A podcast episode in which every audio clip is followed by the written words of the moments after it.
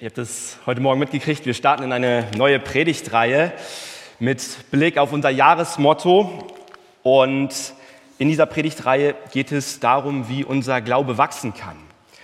Ähm, wir wollen der Frage nachgehen, wie sieht denn eigentlich so ein starker Glaube aus, der wächst? Und wenn wir heute Morgen über Glaubenswachstum nachdenken, dann ist das nicht etwas, wo wir sagen, Glaubenswachstum lässt sich daran messen, was ich persönlich in meinem Kopf habe vielleicht ein Bibelwissen oder Glaubenswissen.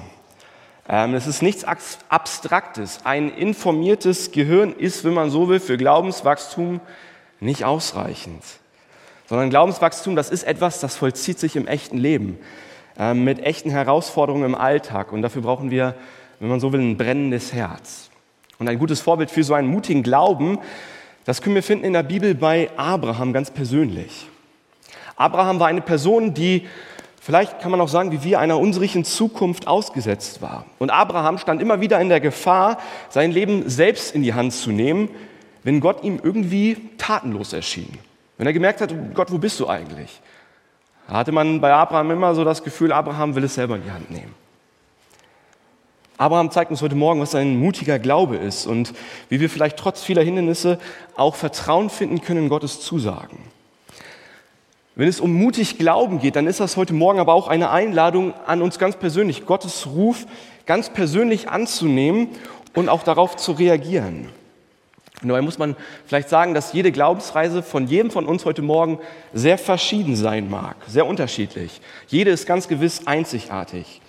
Aber was wir von Abraham lernen können, ist einen mutigen Glauben zu haben, diesen Glauben zu kultivieren. Und heute Morgen geht es um diesen Aufbruch, den Abraham wagt. Man kann vielleicht auch sagen, raus aus der Komfortzone, Ausbruch aus, der eigenen, aus dem eigenen Komfort. Was wir, was wir ganz sicher über Abraham sagen können, ist, dass er zu den zentralsten Personen in der Bibel beziehungsweise in dem Alten Testament, zum Alten Testament gehört. Und auch wenn wir mal so unseren Blick ein bisschen weiten, also so in die Stadt Kassel hinein, ähm, dann wohnen viele Menschen in Kassel, drei Religionsgruppen, Muslime, Christen und Juden, die ihren Glauben jeweils auf Abraham zurückführen. Die für sich sagen, wir sind Kinder Abrahams. Und auch für uns Christen ist Abraham eine wichtige Person. Das merken wir daran, dass wir den Bericht von Abraham am Anfang der Bibel finden, ähm, wo wir vielleicht schon so ein bisschen merken oder nachspüren können, ah, dieser Bericht, der ist schon ein bisschen länger her. Und ganz am Anfang berichtet Gott ja den Anfang der Geschichte Gottes mit den Menschen, die er schreibt. Und das führt uns sozusagen ganz zurück an den Anfang des Glaubens. Und deshalb ist Abraham auch so eine interessante, so eine wichtige Person für uns. Jetzt wird vielleicht heute Morgen der ein oder andere Leser sagen, hm, der Text hat am Anfang so eine, ja, der, der redet von dem Vater und von den Brüdern von Abraham. Er sitzt gar nicht bei der Berufung von Abraham ein, ähm, sondern bei dem Stammbaum. Und es ist auch interessant, dass wir am Anfang ja nicht von Abraham hier lesen, sondern von Abraham. Abraham hieß 99 Jahre seines Lebens zunächst einmal Abraham.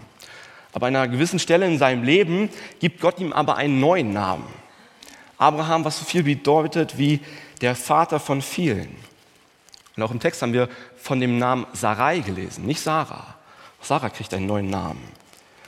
Ähm, einfachheitshalber werde ich in der Predigt aber von Abraham und auch von ähm, Sarah reden. Wenn wir uns einmal der Bedeutsamkeit von Abraham widmen, dann müssen wir uns für einen Moment einmal die Vorgeschichte von Abraham anschauen. In den Kapiteln 1 bis 12 wird in der Bibel über Abraham berichtet, oder die ersten zwölf Kapitel des, ähm, der Bibel beschäftigen sich eigentlich mit der Abwärtsspirale der Menschheit, wenn man so will. Am Anfang wird uns berichtet, dass Gott diese Welt geschaffen hat. Und er hat sie gut geschaffen, richtig gut. Es erhält das Prädikat sehr gut, alles ist perfekt. Der Mensch, der lebt in absoluter Harmonie mit Gott, in absoluter Harmonie mit sich selbst, in absoluter Harmonie mit seiner Schöpfung. Es braucht keine Protestaktion, es braucht keine Klimakleber, es braucht keine Hilfsfonds für Flutkatastrophen, keine Impfkampagnen. Alles ist gut. Eine perfekte Welt.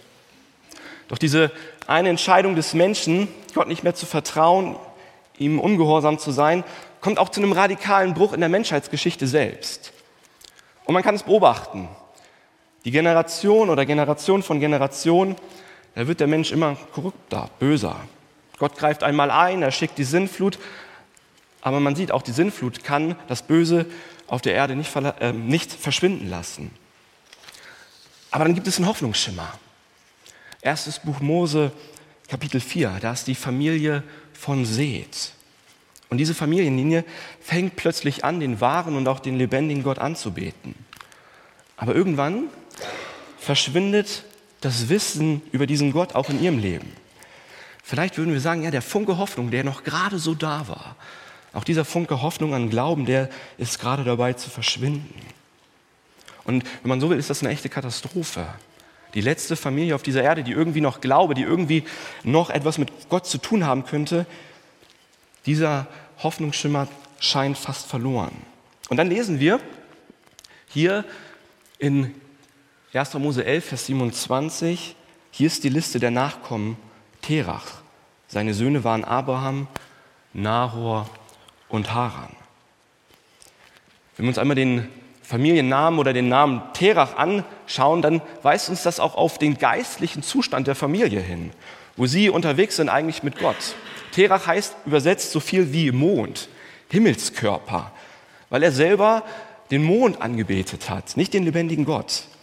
Und diese Beobachtung passt auch sehr gut zu dem Heimatort von Terach, äh, nämlich Ur selbst, wo in dem Zusammenhang auch eine Mondgottheit genannt wird, Nana, die die Einwohner der Stadt damals angebetet haben.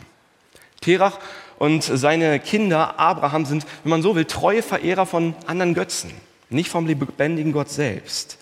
Und das Wissen über Gott, das schwindet immer mehr. Die letzte Familie der Menschheitsgeschichte, die bisher irgendwie von Gott wusste, betet plötzlich andere Götter an. Es ist interessant, Generationen später berichtet auch Josua davon, dass er sagt, so spricht der Herr, der Gott Israels. Vor langer Zeit wohnten eure Vorfahren auf der anderen Seite des Euphrats. Terach mit seinen Söhnen Abraham und Nahor Sie verehrten dort andere Götter. Ich hoffe, wir kriegen in diesem Moment so, so ein kleines Gespür dafür, in was für einem geistlichen Zustand sich eigentlich die Menschheit da befindet. Es ist nur noch eine Familie da, die irgendwie mit Gott und im Glauben etwas zu tun hat. Und da ist ja nicht nur diese geistliche Krise, sondern es ist auch eine körperliche Krise da. Wir wissen davon, dass Sarai selbst oder Sarah selbst ähm, keine Kinder kriegen kann. Keine Hoffnung keine Perspektive, dass diese Familie weitergeführt wird. Das heißt, nicht nur das Wissen über Gott schwindet, wenn man so will, sondern auch die letzte Familie ist sprichwörtlich dabei, von der Erdoberfläche zu verschwinden. Aber in dieses Chaos, in diese Situation greift Gott ein und er zeigt hier seinen wahren Charakter.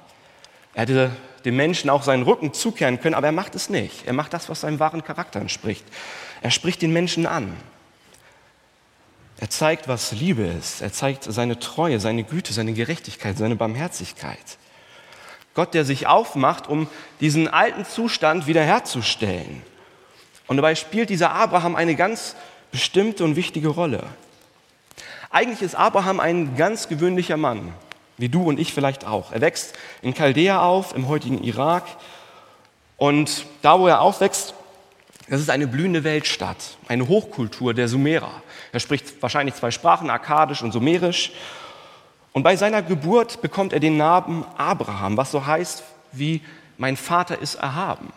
Damit meint er tatsächlich nicht den lebendigen Gott oder seinen persönlichen Vater, sondern natürlich die Götter. Ja, er betet andere Götter an.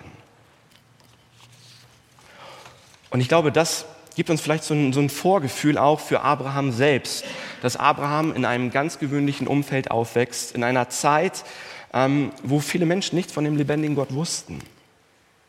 Und irgendwann wandert diese Familie von Terach aus Ur in Chaldea aus und zieht nach Haran.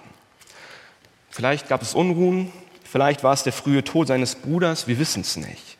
Sie ziehen nach Haran, das liegt etwa 1000 Kilometer entfernt. Und, und in diese Zeit, wo Abraham 75 Jahre alt ist, spricht Gott plötzlich eine Berufung hinein. Abraham lebt dort bereits 25 Jahre. Und wir lesen, ähm, dass er zu ihm sagt, der, da sagt der Herr zu Abraham, verlasse jetzt Haran, verlasse jetzt deine Heimat. An diesem Punkt merken wir vielleicht schon, diese Berufung von Abraham ist ein Akt reiner Gnade. Abraham hat überhaupt nichts geleistet. Es wird uns weder etwas darüber berichtet, dass er Gott irgendwie gesucht hat, dass er Gott verehrt hat, dass er irgendwie vielleicht eine lebendige Beziehung zu ihm hatte, sondern Gott ist derjenige, der hier die Initiative ergreift. Gott alleine erwählt Abraham und macht einen Neuanfang möglich. Man könnte die Frage stellen, warum Abraham? Ähm, steckt Abraham vielleicht in einer Sinnkrise, weil sein Bruder gestorben ist oder weil er vielleicht merkt, hm, die, die Götter um ihn herum, die können ihm nicht helfen? Ist Abraham vielleicht außergewöhnlich begabt, irgendwie brauchbar? Hat er vielleicht irgendetwas getan, was besonders wohlgefällig in Gottes Augen ist? Wir wissen es tatsächlich nicht. Gott, erkennt, Gott allein erkennt die Gründe, warum er Abraham beruft und nicht seinen Bruder. Für uns stellt es sich heute Morgen so heraus, dass Abraham überhaupt nichts getan hat, um diese Berufung zu erhalten. Wir würden sagen, sein Beitrag ist null und nichtig, nichts. Er hat nichts getan. Nichts getan, um das in irgendeiner Weise zu verdienen. Aber es ist Gott an dieser Stelle, der sich ihm Menschen. Und auch rein äußerlich würden wir vielleicht sagen, Abraham ist 75 Jahre alt. Wo stehen wir mit 75 Jahren unseres Lebens? Aber ich glaube, es ist vielleicht ein Weckruf für jedes Alter, auch in Gemeinde. Gottes Ruf macht ihn brauchbar. Es ist die Berufung Gottes, die ihn brauchbar macht, die Menschen verändert, die sie aus ihrer Komfortzone herausruft. Und ich glaube, das ist auch eine wunderbare Nachricht für uns heute Morgen. Gott ruft auch noch heute Menschen in seine Nachfolge. Gott spricht heute noch zu Menschen, ihnen ganz persönlich nachzufolgen. Vielleicht nicht, dass wir in ein anderes Land ziehen, dass wir unsere Familien verlassen ähm, oder auswandern, aber Gott ruft bis heute Menschen für ihn an dem Ort, in ihrem Umfeld da zu sein und für ihn zu leben und für ihn zu wirken. Niemand muss dafür besonders qualifiziert sein oder begabt sein. Auch bei uns ist es so. Gottes Ruf ist es, das uns oder der uns qualifiziert. Sein Ruf ist es, der dich und mich in seine Nachfolge ruft. Manchmal denken wir so, ah, ich bin ja nicht so begabt oder ich bin vielleicht nicht so besonders brauchbar für Gott. Oder, hm, ja, mit der Wahrheit Gottes, da nehme ich das nicht so ernst. Abraham, das hat das tatsächlich auch nicht getan. Das werden wir noch später sehen. So richtig an der Wahrheit hat Abraham auch nicht festgehalten. Oder vielleicht der Zweifel, ah, ich, ich hader so mit Gott. Aber es ist der Ruf Gottes in dein Leben, der dich qualifiziert. Alleine das Eingreifen Gottes macht dein und auch mein Leben besonders. Und tatsächlich ist die Berufung, die Abraham erhält, etwas Gewaltiges. Und es wird uns nicht berichtet, ähm, tatsächlich, wie das geschieht, das wissen wir nicht. Aber ich möchte uns einmal diese Berufungsverse noch einmal vorlesen. Da heißt es, da sagt der Herr zu Abraham, verlasse deine Heimat, deine Sippe und die Familien oder die Familie deines Vaters und ziehe in das Land, das ich dir zeigen werde. Ich will dich segnen und dich zum Stammvater eines mächtigen Volkes machen. Dein Name soll in aller Welt berühmt sein. An dir soll sichtbar werden, was es bedeutet, wenn ich jemand segne. Alle, die dir und deinen Nachkommen Gutes wünschen, haben auch von mir Gutes zu erwarten. Aber wenn jemand euch Böses wünscht, bringe ich Unglück über ihn. Alle Völker der Erde werden Glück und Segen erlangen, wenn sie dir und deinen Nachkommen wohlgesinnt sind. Wir können hier in diesen Bibelversen sehen, dass Abraham eine bedingungslose Berufung erhält, die auf der einen Seite persönlich ist, sie geht aber auch über diese persönliche Nachfolge hinaus. Es hat nämlich eine nationale Berufung oder eine nationale Ebene, wenn man so will. Und gleichzeitig aber auch eine globale Ebene durch den Segen und durch die Verheißung, die er bekommt. Das ist auf einmal diese persönliche Ebene, dass es heißt, ich will deinen Namen berühmt machen. Und es stimmt ja tatsächlich, ähm, wenn wir uns Juden, Christen, Muslime anschauen, dann kennen all diese Religionen diesen Namen von Abraham. In jedem deutschen Lehrbuch ist, vielleicht im Religionsbuch, lesen wir von Abraham. Und es ist so, dass Abraham nicht nur sehr bekannt ist, sondern am Ende seines Lebens ist Abraham auch sehr reich. Wenn man das so in das heutige Verhältnis setzt, dann ist Abraham, wenn man so will, ein Multimilliardär. Gott hat ihn reich gesegnet.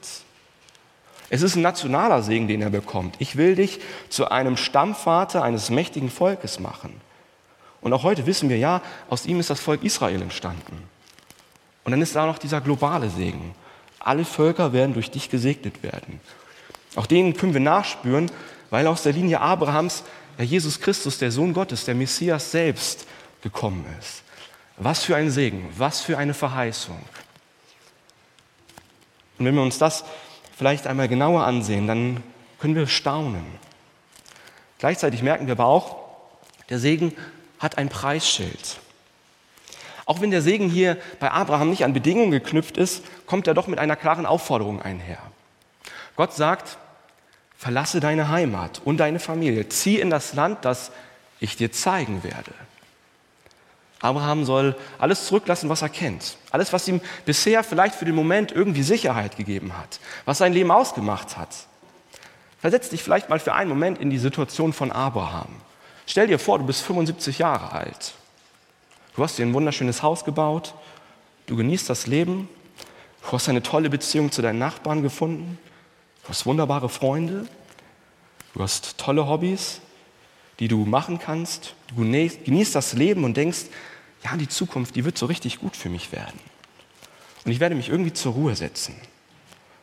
Und plötzlich ereilt dich der Ruf Gottes auf irgendeine Art und Weise, aber du bist dir zu 100% sicher, es ist Gott und du sollst gehen. Wir haben uns das vielleicht vorzustellen. Wie, wie ist das vielleicht damals gewesen? Vielleicht so ein Dialog mit seinen Freunden.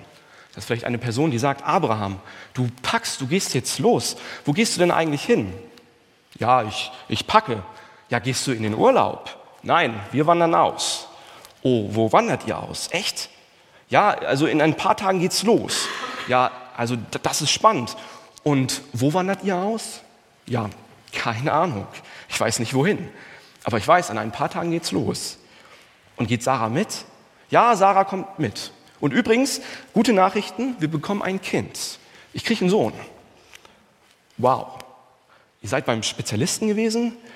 Nein, nein, nicht direkt, sondern Gott ist mir erschienen und er hat mir all das gesagt. Okay, Abraham, aber als, als enger und guter Freund muss ich dir sagen, dass sich das total schräg anhört, was du sagst. Es ist eine Alterserscheinung bei dir. Du bist jetzt in den 70ern. Du willst jetzt noch mal auswandern. Hast du dir das gut überlegt? Wie krass muss das damals gewesen sein für Abraham?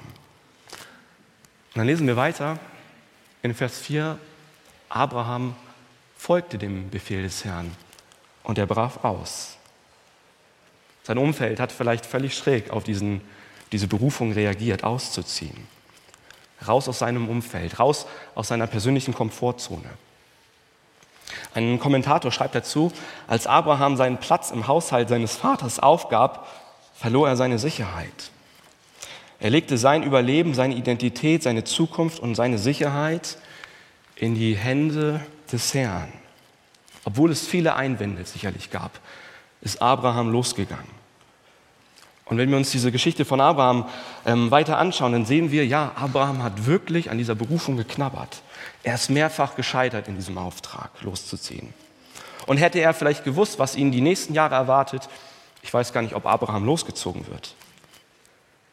Jahrhunderte später reflektiert jemand über diesen Auszug von Abraham. Und das lesen wir in Hebräer 11, Vers 8. Da sagt er, aufgrund des Glaubens gehorchte Abraham dem Ruf wegzuziehen in ein Land, das er zum Erbe erhalten sollte. Und er zog weg, ohne zu wissen, wohin, ähm, ohne zu wissen, wohin er kommen würde. Abraham vertraute diesen Ruf Gottes, vertrauensvoll Gott zu folgen. Wir nennen das heute Glauben. Und für seinen Glauben ist Abraham weltbekannt. Und aus diesem Glauben, diesem vertrauensvollen Nachfolgen, erwächst Gehorsam. Nicht verbissen, so nach dem Motto, ah, ich, ich muss jetzt weggehen, ich muss jetzt auswandern, sondern es ist ein Ja, ich will. Mit jedem Atemzug meines Lebens, mit jeder Pore will ich ihm nachfolgen. Ich will diesem Ruf Gottes nachgehen. Frage dich vielleicht mal für einen Moment, wie hättest du an der Stelle von Abraham reagiert? Vielleicht auch an der Stelle von Sarah. Die Wahrheit ist ja tatsächlich, dass Gott bis heute Menschen in seine Nachfolge ruft. Auch heute lädt, Menschen, ähm, lädt Jesus Menschen ein, ihm nachzufolgen. Und die Wahrheit ist auch, solange du sagst, ja, ich will, und dann ein Aber oder vielleicht ein Falls oder ein Wenn folgt, dann ist das nicht etwas, was Abraham gemacht hat. Bei uns ist es vielleicht manchmal im Leben so, dass wir sagen, ja, Jesus, ich will dir nachfolgen, falls ich Zeit dafür finde, falls es meinen Beruf zulässt, ja, Jesus, ich will dir nachfolgen, aber ich will vielleicht jenes oder dies noch nicht loslassen in meinem Leben.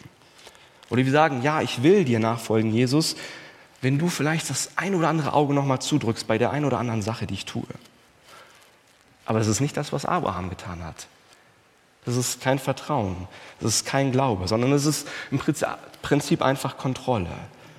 Du willst einfach nur das, dass das geschieht, was du willst. Du willst daran festhalten.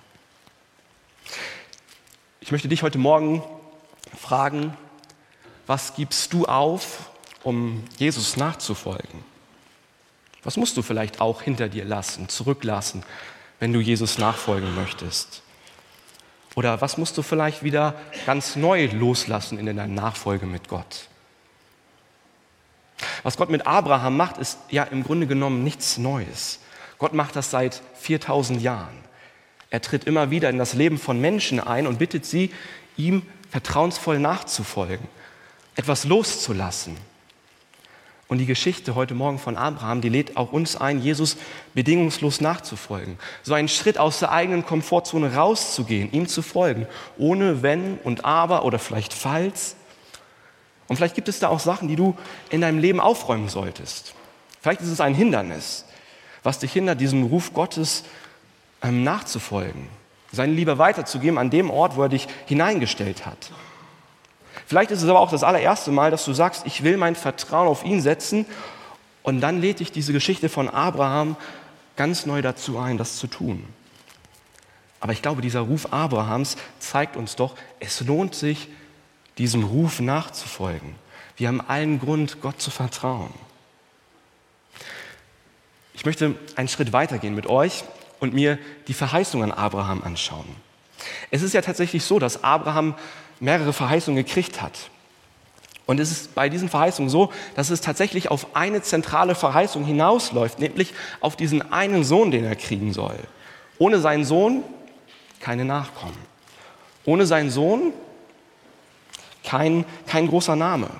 Ohne seinen Sohn auch keine große Nation. Ohne seinen Sohn kein, keine globale Auswirkung, den Segen für andere Völker zu haben. Worauf es ankommt, ist dieser eine Sohn. Und um das zu lösen, weil auch Sarah unfruchtbar ist, braucht es dieses übernatürliche Eingreifen Gottes. Diese Perspektive, die Abraham und Sarah haben, beginnt eigentlich mit der Einsicht der Realität, dass alle äußerlichen Umstände dagegen sprechen, einen Sohn zu haben. Aber dann folgt Folgendes, dass Gott ihnen ein Versprechen gibt, ein persönliches Versprechen. Gottes persönlich und gnädiges Eingreifen in ihr Leben, dass er sagt, ihr werdet einen Sohn haben, ich will euch einen Sohn schenken. Gott sagt damit zu Abraham, weißt du was, Abraham, du kannst nichts tun, sondern du musst im Glauben auf diesen Sohn leben. Du musst im Glauben auf diesen Sohn losziehen. Du musst ihm vertrauen und dann kommt alles andere. Wir merken vielleicht, wenn wir so ein bisschen vorgucken, ähm, dass er ja irgendwann diesen Sohn Isaak kriegt, aber dass Jesus Christus selbst ist. Im Grunde genommen befinden wir uns ja in der Situation, in derselben Rolle wie Abraham in der Ausgangssituation. Schauen wir auf Jesus Christus, er ist der echte Sohn. Gott fängt ja an, durch Isaak die Wiederherstellung von Gottes perfekter Gemeinschaft, die ich am Anfang beschrieben habe, wiederherzustellen. Und mit Jesus Christus, der für uns am Kreuz stirbt, wird diese perfekte Gemeinschaft mit Gott wiederhergestellt. Wir lesen das am Anfang der Bibel im Alten Testament und dann schlagen wir vielleicht den Bogen in das Neue Testament, dass wir im allerersten Satz des Neuen Testamentes lesen, das ist das Verzeichnis der Vorfahren von Jesus Christus, dem Sohn Davids und dem Sohn Abrahams. Jesus Christus ist der Sohn, auf den es ankommt. Er ist der Sohn Abrahams. Auch Jesus verlässt seine Heimat. Er folgt dem Ruf des Vaters. Jesus lässt alle Sicherheiten, die er im Himmel hatte, den Thron Gottes zurück. Er lässt den Vater hinter sich. Warum? Weil er dich liebt, weil er für seine Sünde, für deine Schuld bezahlt, Jesus verlässt den Vater, damit du einen neuen himmlischen Vater haben kannst. Jesus verlässt seine Familie, damit du in die Familie Gottes hineinkommen kannst. Jesus verlässt seine Heimat, damit du neue Heimat kriegen kannst bei ihm. Der echte Sohn der Verheißung ist Jesus Christus. Und im Grunde genommen ist er auch der Schlüssel für Abraham. Es ist auch der Schlüssel für uns, diesem Ruf, dieser Einladung nachzufolgen. Auch wir können nur im Glauben auf diesen Sohn Jesus Christus selbst leben. Manche würden vielleicht sagen, das ist komisch, wie vielleicht bei Abraham. Aber Jesus ist in diese Welt hineingekommen, dass du losgehen kannst. Er hat alle Sicherheiten zurückgehalten, damit wir ihm vertrauen können und in ihm die ultimative Sicherheit in unserem Leben finden. Deshalb ist diese Einladung auch heute Morgen für uns. Nimm den Ruf Gottes in deinem Leben an. Räum vielleicht die Dinge in deinem Leben auf, die, die du merkst, die bremsen dich. Die stehen vielleicht auch zwischen dir und Gott. Und wenn du den Ruf Gottes annimmst und ihm nachfolgst, dann gibt es deinem Leben Sinn. Es gibt deinem Leben Bedeutung. Ich möchte noch mit uns beten. Herr Jesus Christus, genau das möchte ich dich bitten, dass uns das tief und fest begleitet. Dieser Ruf von deinem himmlischen Vater, der an uns alle ergeht. Dass es dieser Ruf ist, der uns Sinn und auch Bedeutung gibt in diesem Leben. Danke, dass wir uns nicht in irgendeiner Weise vor dir qualifizieren müssen. Wir sind nicht besonders toll oder auch nicht besonders brauchbar. Aber danke, dass es dein Ruf in unser Leben ist, der uns qualifiziert, der uns brauchbar macht, in dieser Welt für dich zu leben. Du siehst jeden Einzelnen, Herr, wenn er diese Predigt heute Morgen hört. Und ich möchte dich bitten, durch deinen Heiligen Geist, dass du uns vielleicht auch an die Stellen führst in unserem Leben, wo wir merken, hier müssen wir etwas loslassen. Hier ist vielleicht irgendwie noch ein Hindernis in meinem Leben, den es gilt auszuräumen. Und ich möchte dich bitten, Herr Jesus, dass du die auch unter uns ermutigst, die vielleicht noch so ganz am Anfang ihrer Glaubensreise stehen, dass sie den nächsten Schritt mit dir machen können. Ich möchte dich aber auch für uns alle bitten, dass du uns Kraft, dass du uns Ansporn und auch Freude schenkst, in dieser Welt mit dir in Liebe unterwegs zu sein. Danke für diesen Ruf, den du uns schenkst. Amen.